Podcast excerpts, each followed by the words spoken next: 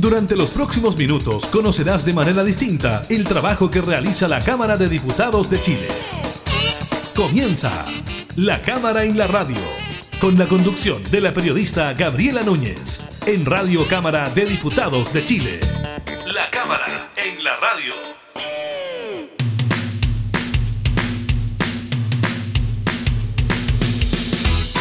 Hola, ¿qué tal? ¿Cómo están? Bienvenidas y bienvenidos a un nuevo programa de la Cámara en la Radio. Estamos junto a ustedes, como siempre, entregándoles información legislativa y temas de actualidad. Hoy estaremos conversando con la diputada Gael Yomas sobre la admisibilidad del proyecto que extiende el postnatal de emergencia, así que estaremos revisando en qué consiste la iniciativa y cuáles son los plazos que se manejan para tener ya una solución a estas familias que deben volver a trabajar y no tienen con quién dejar a sus hijos. El balance del MinSal será parte de la agenda del día de hoy, también por supuesto lo que se viene para el tercer retiro del 10% tras su paso por la Cámara. Ayer fue aprobado en general en particular y despachado al Senado. Pues bien, ¿qué pasa ahora en esta otra Cámara? Y además le contamos que los recintos de salud detectan que hasta el 40% de los pacientes está infectado por las nuevas variantes del COVID-19. Iniciamos la cámara en la radio. Yo sé que tú estás para mí, yo estoy para ti. Y quiero decir a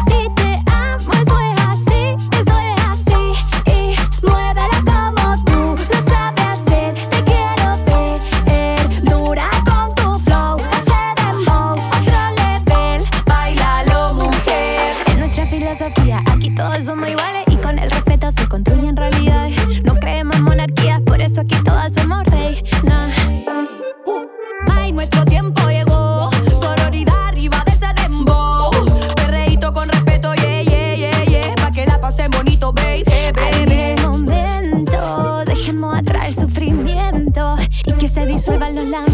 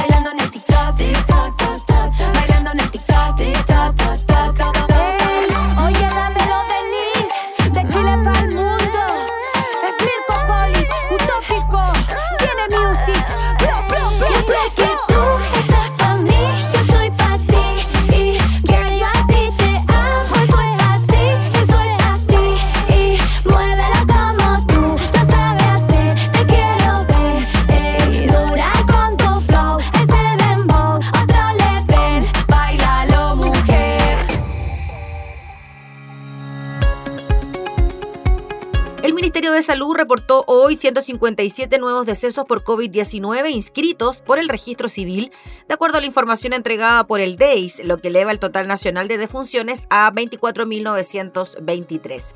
Las defunciones registradas por los organismos pertinentes hace siete días fueron 129. Además, esta jornada se informaron 7.590 casos en las últimas 24 horas.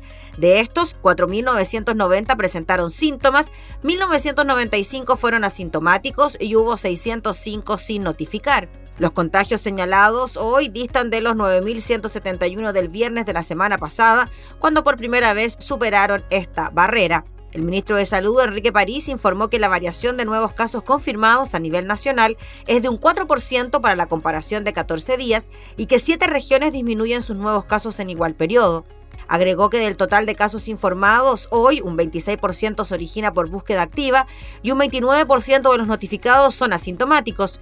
En cuanto a la región metropolitana, presenta un 20% por búsqueda activa de casos y un 27% de los casos notificados son asintomáticos. En tanto, la región de los ríos registra el índice de incidencia más alto a nivel país por 100.000 habitantes, mientras que aquellas con mayor aumento de nuevos casos confirmados en los últimos siete días son Araucanía, Maule y Los Ríos. A la fecha, 1.109.311 personas han contraído el SARS-CoV-2 en el país, mientras que 1.037.539 se han recuperado. Es decir, los casos activos, los contagiantes, son 46.492 personas. La positividad a nivel nacional en las últimas 24 horas es de un 9,32%, la región metropolitana es de un 8% y todavía hay 198 camas críticas disponibles en la red integrada de salud.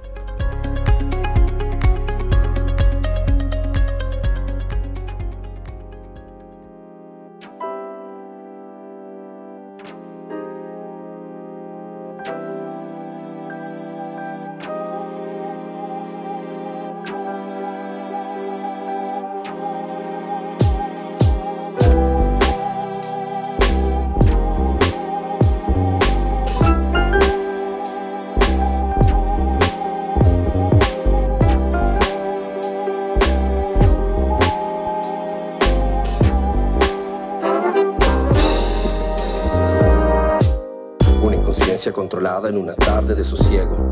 Para ir más lejos despegándonos del suelo. La lucidez idiotizada encandilando mis entrañas habituadas a la calma. Abandonada luz, satisfacción improvisada, una verdad, un bien común, un despertar para todas las almas. Un periscopio de visión universal y de conciencia humana. Florece dentro de mí.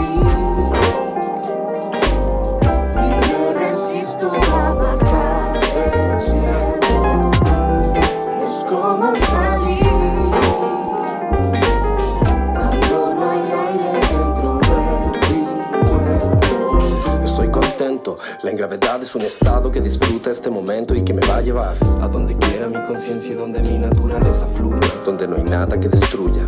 Estoy dispuesto a comprender cómo llegué, cómo me voy, mi geometría sagrada, aminorando la sistemática razón de los días, reverdeciendo en una nueva verdad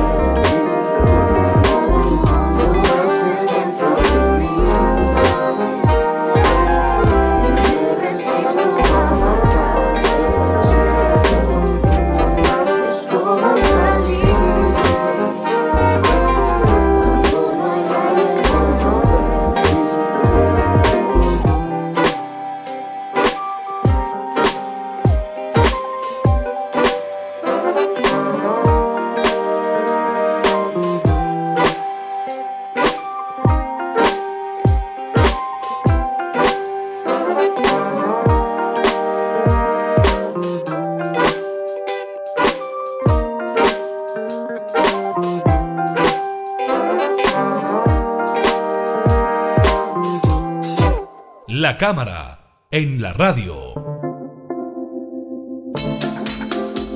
Durante esta semana, la Cámara de Diputadas y Diputados aprobó la admisibilidad de un proyecto que amplía el actual postnatal de emergencia. Claro, la emergencia sanitaria se ha extendido en nuestro país y algo se debe hacer con el cuidado de estos niños. Vamos a hablar de la impulsora de esta iniciativa, la diputada Gael Yomas. ¿Cómo está, diputada? Muchas gracias por recibirnos. Hola, buen día. Muchas gracias a ustedes. Gracias, diputada, por hablar eh, de este tema que también congrega mucha, pero mucha atención. Y la pregunta es, diputada, ¿en qué consiste esta iniciativa y cuál es la situación problemática que se está generando ahora con lo que se aprobó el año pasado, que se extendió el postnatal de los seis meses, pasó a una extensión y ahora se necesita extender aún más? Sí, bueno, eh, la situación respecto a la pandemia en la que estamos viviendo todas y todos, creo que nos lleva a tomar medidas de extensión de todos los beneficios. Entonces, este tema ha quedado eh, a un lado, no se ha tomado eh, con, yo diría, con la premura que requiere. De hecho, sobre la licencia y su extensión, las eh, ciertos grupos de eh, organizados, cierto, de madres que están solicitando la extensión del postnatal desde el año pasado, porque desde octubre, desde fines de octubre del año pasado, a muchas se les vencieron los 90 días que estaban presupuestados en esta extensión del postnatal original. ¿Cierto? Entonces, que fue la ley que legislamos el año pasado. Sí, disculpe, diputada, solo para aclarar. Sí. De los permanentes seis meses, cinco meses y medio en rigor. cinco, meses y medio. cinco meses y medio en rigor, se extendieron a 90 días más precisamente por la situación de la pandemia y el COVID. Y eso fue lo que ocurrió el año pasado. Exacto. Eso eh, ya no es eh, en lo absoluto suficiente, eh, sobre todo porque la forma de responder a esa inquietud que estaban teniendo las madres por parte del gobierno fue la creación de un bono, que es el bono subsidio protege, que eran 200 mil pesos para poder pagarle a una cuidadora, a un cuidador de sus hijos y en el fondo seguir trabajando para esa madre. Entonces, eh, y la situación que estaba cubierta solamente era aquellas madres que tenían que ir a sus lugares de trabajo y que por lo tanto necesitan a un cuidador una cuidadora y a quien le tendrían, tendrían que pagar 200 mil pesos.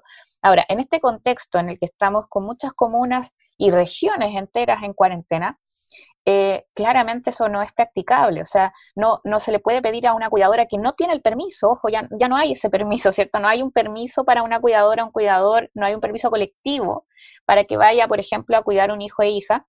Pero además, eh, y ese es el llamado que hacen las madres, es sumamente riesgoso el pensar que otra persona externa tenga que ir a la casa, ¿cierto?, a cuidar a tu hijo e hija y además ponerte en el en la situación de que esa madre, ese padre tenga que trasladarse a su lugar de trabajo. O sea, el contagio al cual podrían estar en riesgo esa familia es bien evidente, sobre todo en el momento, en el contexto bien complejo que estamos viviendo en términos sanitarios. Entonces, es por eso que este, se está con este proyecto de ley solicitando extender de los 90 días, pasar a 150 días en total, es decir, aumentar 60 días más aparte de los 90 que ya están.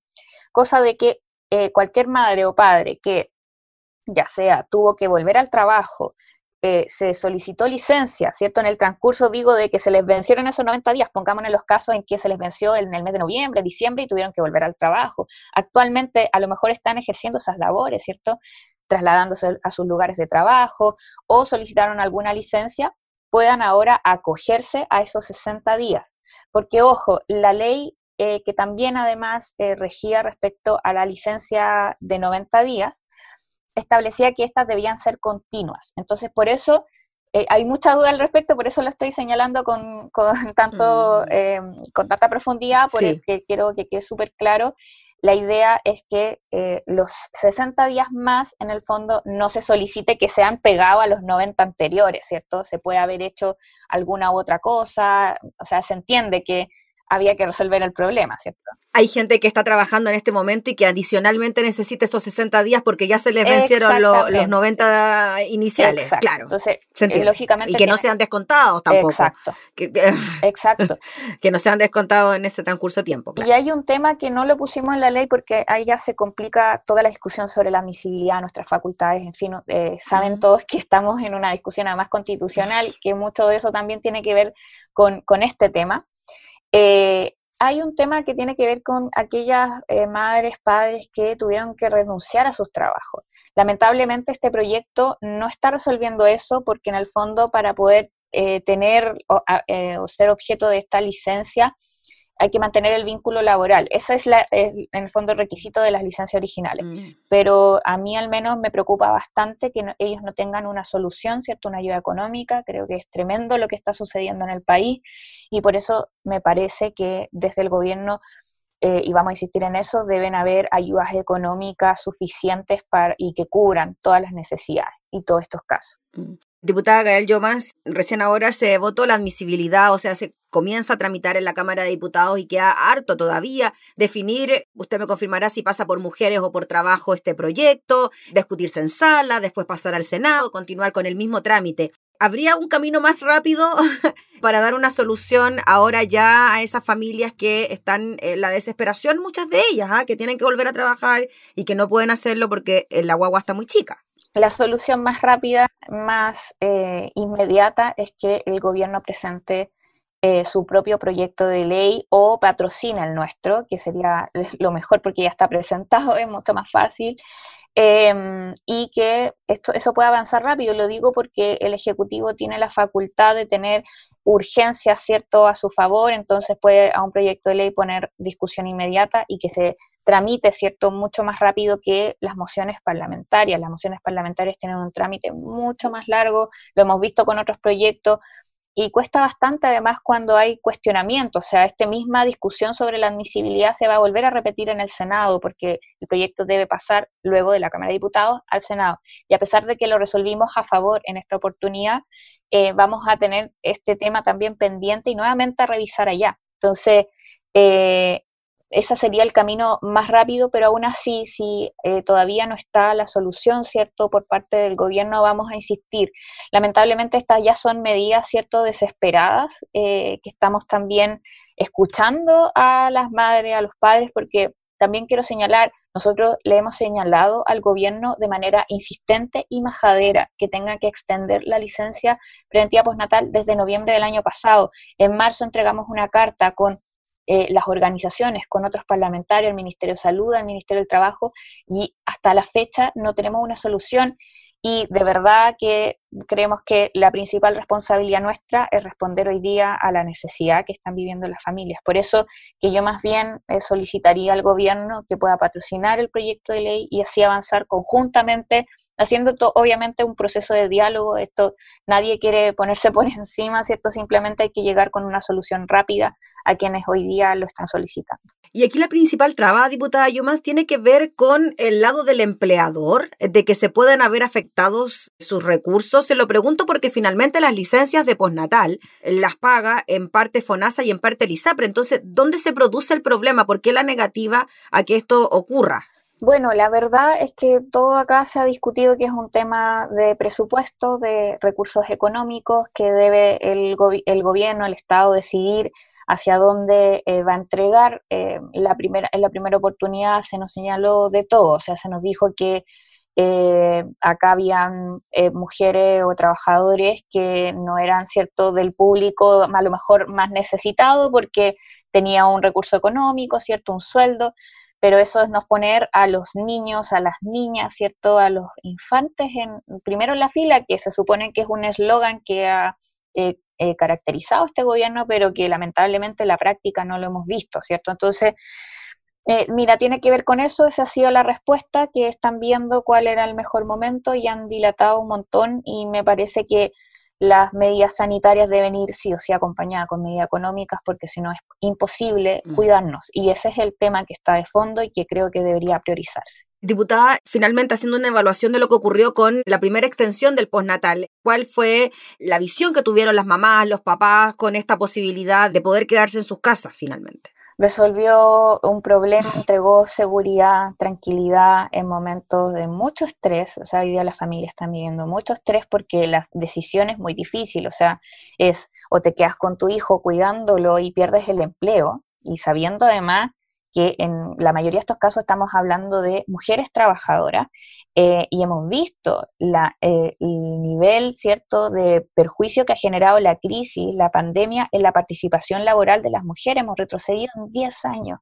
Entonces, el no ver eso, creo que, bueno, nos va a generar un problema mucho mayor a futuro, así que yo esperaría de verdad un poquito más de empatía con el sufrimiento, con la salud mental además, sabes que yo creo que ese es un tema que no se toca, pero el dejar en la incertidumbre, en la inseguridad, que de repente no hay ayuda, que de repente tienes que cumplir con cuarentena, que tienes una alta tasa de contagio eh, y que tienes que ir a trabajar eh, y no, no, no, exista un Estado que dé una orientación, ¿cierto? Y dé tranquilidad a la familia, es un tema que está afectando de manera grave a la salud mental de la familia. Y eso no solamente afecta a las madres, a los padres, también a los hijos.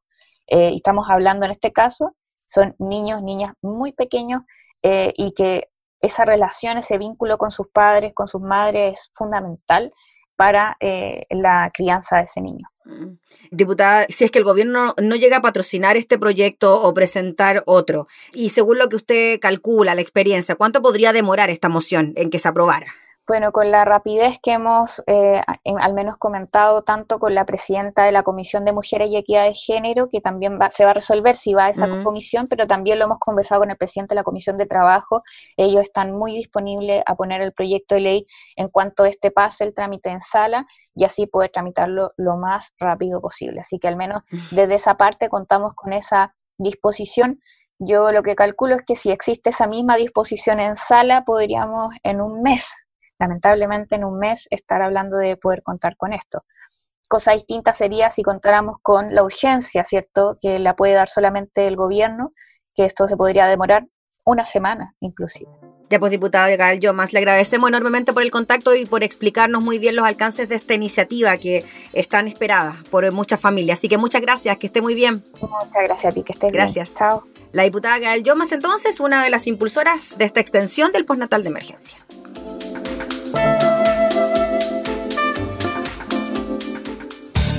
Estás escuchando La Cámara en la Radio, con la conducción de la periodista Gabriela Núñez.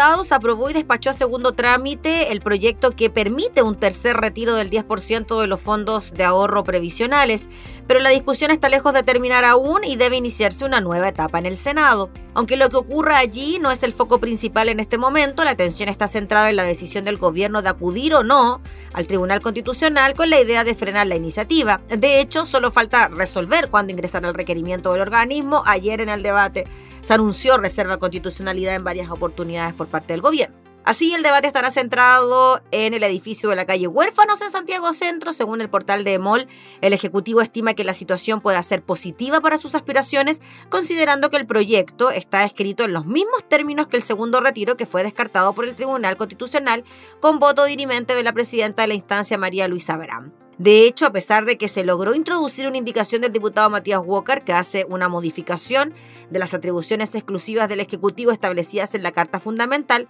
otorgando la facultad al Congreso de presentar proyectos de seguridad social en situación de excepción, el ministro de las Express, Juan José Osa, lo desdramatizó aludiendo a diferencias jurídicas.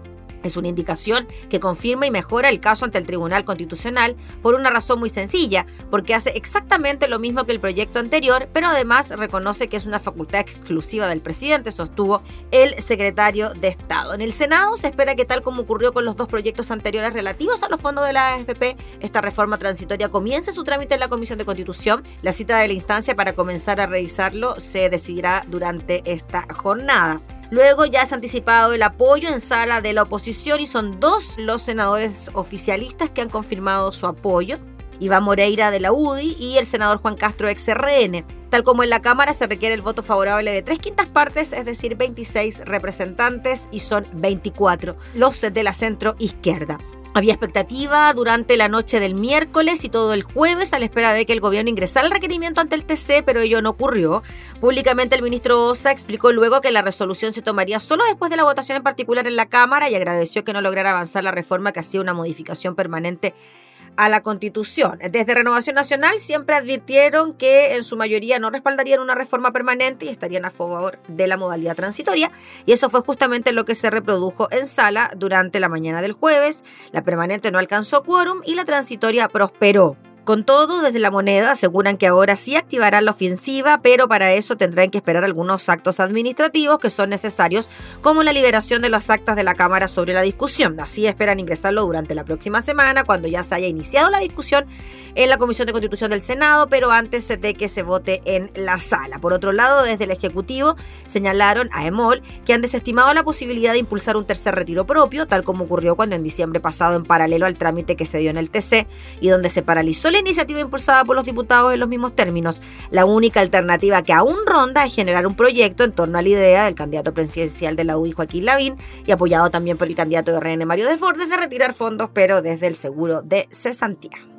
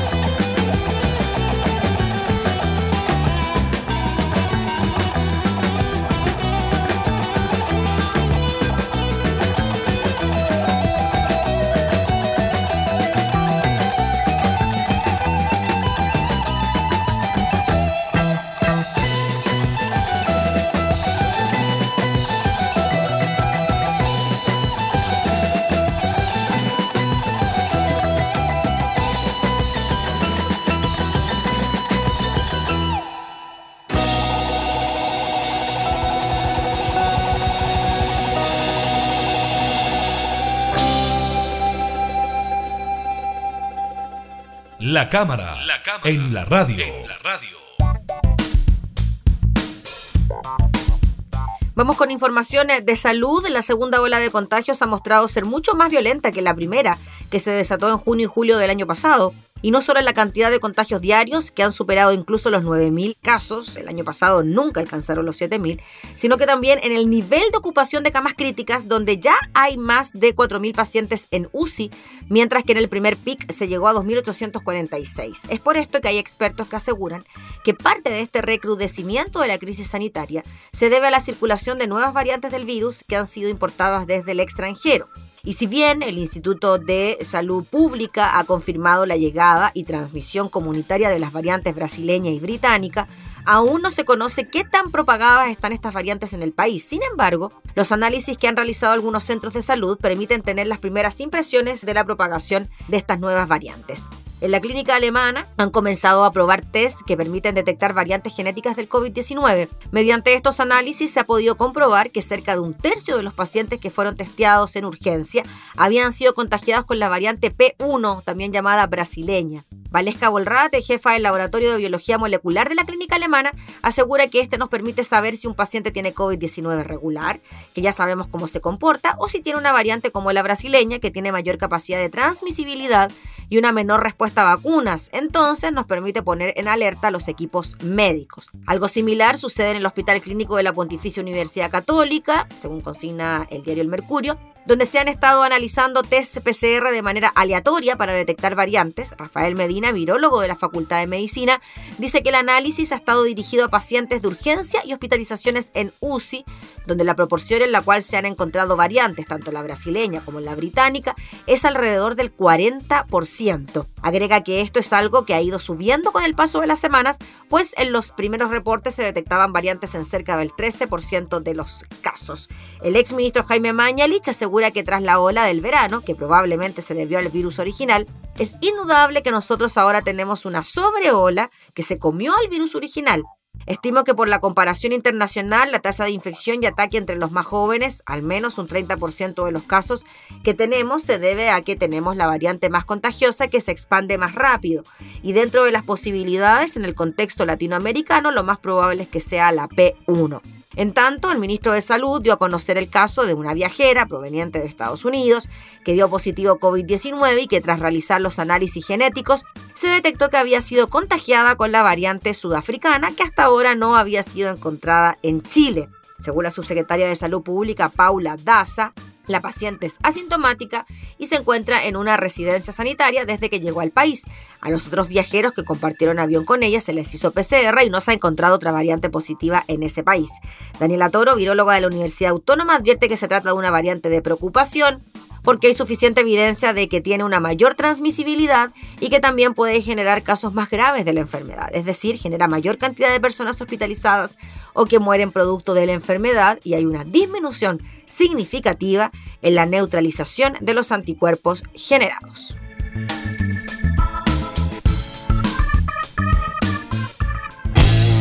Cuando recién yo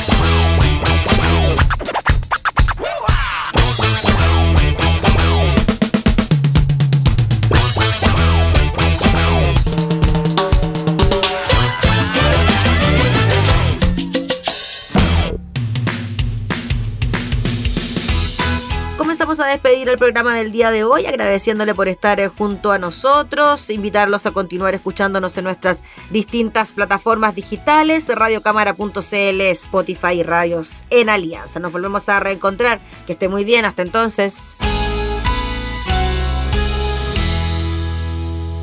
Hemos presentado La Cámara y la Radio. Una mirada amena a la agenda de trabajo de los diputados.